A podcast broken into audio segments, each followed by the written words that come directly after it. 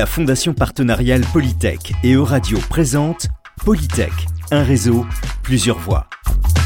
Le podcast qui met en lumière la richesse des parcours et des passions des élèves, diplômés, personnels et partenaires des écoles d'ingénieurs Polytech. À travers de courts épisodes, nous leur donnons la parole pour comprendre leur vécu, leur histoire et ce qui les anime au quotidien.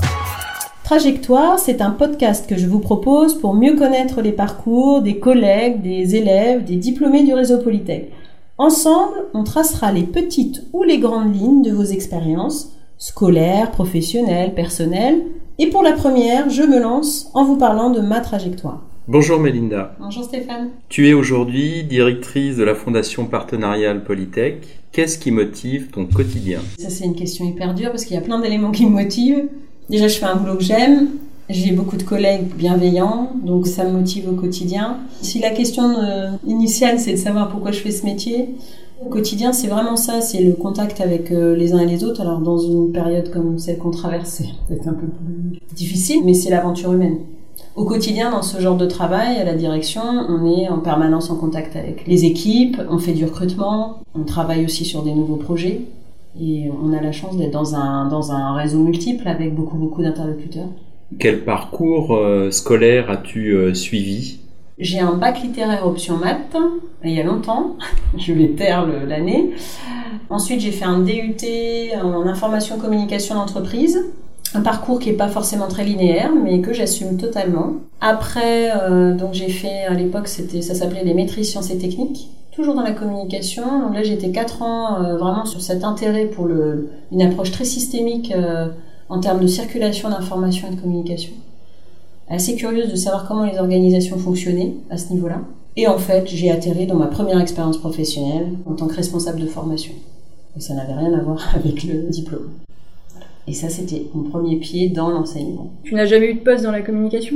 Si, si, quand même un petit peu, mais euh, pas directement pour les entreprises. Par exemple, j'ai travaillé au début à Polytech Nantes, où j'ai été au service communication. Et puis après, quand j'ai démarré en tant que responsable formation, on m'a sollicité sur mes compétences en communication. J'ai organisé des événements, réalisé des supports, j'ai fait énormément de, communication dans la carrière, mais toujours en, en fonction un peu transverse.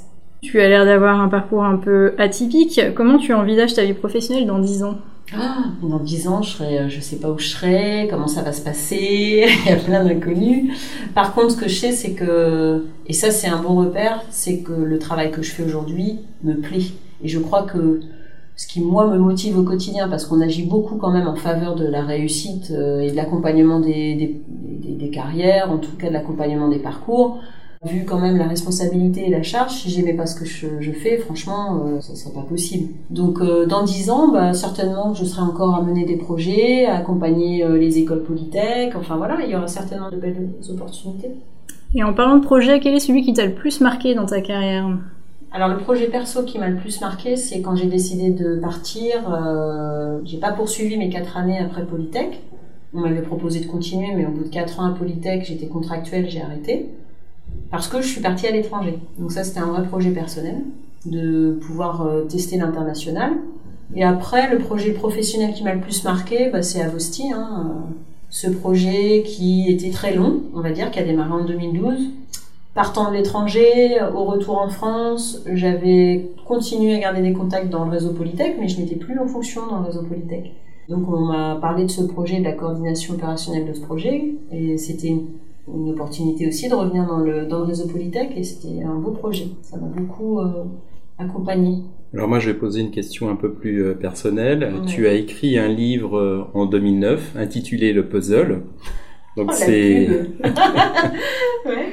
Est-ce qu'il y aura une suite? Et qu'est-ce que t'apporte le travail d'écriture oui, Alors ça fait un super teasing pour la suite.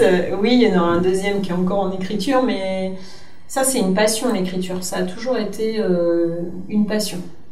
En fait, le poste que j'occupe aujourd'hui, c'est un poste qui euh, quand même reste très institutionnel, dans lequel il y a du management, c'est très très riche, parce que tous les jours on fait des choses différentes. Par contre, l'écriture, on peut aller où on veut, c'est-à-dire qu'il y a aussi cette idée de, il n'y a pas de frontières. Et en fait, c'est une vraie passion. J'aime beaucoup écrire. Après, oui, j'ai été dans, on va dire, dans ce projet d'écriture. Je savais pas que j'allais forcément publier, mais je suis quand même allée sur cette publication d'un bouquin. Par contre, c'est comme c'est une passion, oui, je suis sur le deuxième. J'ai envie d'aller au bout parce que maintenant que j'ai goûté à cette logique de on édite et puis euh, c'est intéressant de rencontrer ses lecteurs. Ça, j'ai vraiment aimé. Euh, les, voilà, la rencontre avec les lecteurs, les lectrices, euh, qui vous font forcément un retour différent de l'intention d'écriture, ça c'est génial. Et est-ce que tu as déjà envisagé de faire des ateliers d'écriture euh, en tant que personne qui fait l'atelier ou alors qui écoute l'atelier? Mais j'ai, enfin par rapport à l'écriture, j'ai fait énormément d'expériences parce que moi je suis dans l'expérientiel. J'ai une curiosité là-dessus, c'est-à-dire que avant de sortir le manuscrit, j'ai participé à des ateliers d'écriture, j'ai été dans une association qui accompagnait les auteurs, j'ai animé aussi à Polytech Nantes des ateliers d'écriture pour les personnels. On s'était ouvert aussi aux élèves, mais j'avais aussi des personnels. Et en fait, ce qui est extraordinaire dans l'écriture, c'est qu'on se rend pas compte à quel point un sujet peut ouvrir sur d'autres. Et en plus, on parle de soi, on parle de la personnalité. Il y a énormément de messages qui passent à travers les mots. Et moi, ça, je trouve ça extraordinaire. Donc, quand j'anime des ateliers, je trouve qu'il y a d'abord une rencontre avec la personne qui écrit. Et puis de la méthodo, parce que on va parler de l'écriture de nouvelles, on va parler de l'écriture de romans, enfin il y a, plusieurs, après ça dépend du, thème de l'atelier. Juste un petit éclairage, c'est que moi, je, ce premier livre, je l'ai écrit sur mon, quartier d'origine. Je, suis issue d'un quartier populaire, j'ai grandi dans un quartier populaire qui m'a beaucoup apporté. Et quand je l'ai sorti, ce bouquin, bah évidemment, ça a fait un petit peu plus de buzz sur euh, la ville d'où je viens. J'ai organisé des ateliers d'écriture dans le quartier euh, d'où je viens et c'était génial parce que j'avais vraiment, c'était multigénérationnel. Euh, il y avait des, des, jeunes de quartier, il y avait aussi des, des locataires euh, d'immeubles à côté qui, qui, étaient curieux de, de participer. Donc c'est ça qui est génial. Et ça, j'ai adoré, vraiment adoré. Et du coup, vu que tu parles de mots, est-ce que tu pourrais caractériser ta trajectoire en un seul mot? Hum, Atypique. Et est-ce que euh, tu préfères travailler avec des personnes qui sont un peu atypiques, qui ont des choses à apporter, ou avec des, ou avec des personnes qui ont quand même un parcours très linéaire, euh, très classique? En fait, c'est l'écosystème. C'est-à-dire qu'on est tous très complexes, mais il faut travailler dans cet équilibre. Par exemple, dans l'équipe de la fondation, bah, c'est vrai que tout le monde a des parcours assez atypiques, et c'est aussi ce qui fait la richesse de l'équipe. Et si tu devais transmettre quelque chose aux jeunes d'aujourd'hui, ce serait quoi? Mais d'aller au, bout de leur projet. Parce que moi, en fait, je me suis autorisé beaucoup de choses en me disant, oui, j'ai pas accès à la culture ou j'ai pas accès à beaucoup de choses, mais je vais quand même essayer. Et donc, vis-à-vis des jeunes, je leur dirais, aller au bout, de, se dire, bon, tout est possible. Et, euh, enfin, d'y croire en tout cas. Et c'est donc d'essayer. Oui, d'expérimenter. Oui, d'essayer, de tenter. Enfin, après, on, peut être accompagné dans, dans nos parcours. Hein. Par exemple, quand j'ai été à l'international, j'ai fait des belles rencontres. Et c'est des personnes qui m'ont beaucoup apporté dans ma carrière. Mais, mais, déjà de se dire tout est possible et il y a euh, des dispositifs ou des personnes qui peuvent euh, aider, c'est intéressant. Je me souviens d'ailleurs quand j'étais au collège, euh, c'est la conseillère d'orientation qui m'a parlé de la communication en me disant oui vous avez l'air d'être assez sociable, euh, peut-être que ça peut être un domaine, mais moi j'avais aucune idée de, de, de, ce que j'allais faire.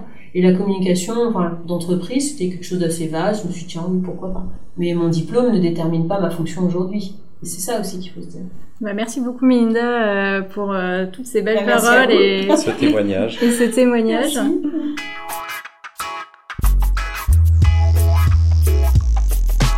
C'était Polytech, un réseau, plusieurs voix. Le podcast du réseau des écoles d'ingénieurs Polytech à retrouver sur vos plateformes de podcast préférées et sur euradio.fr.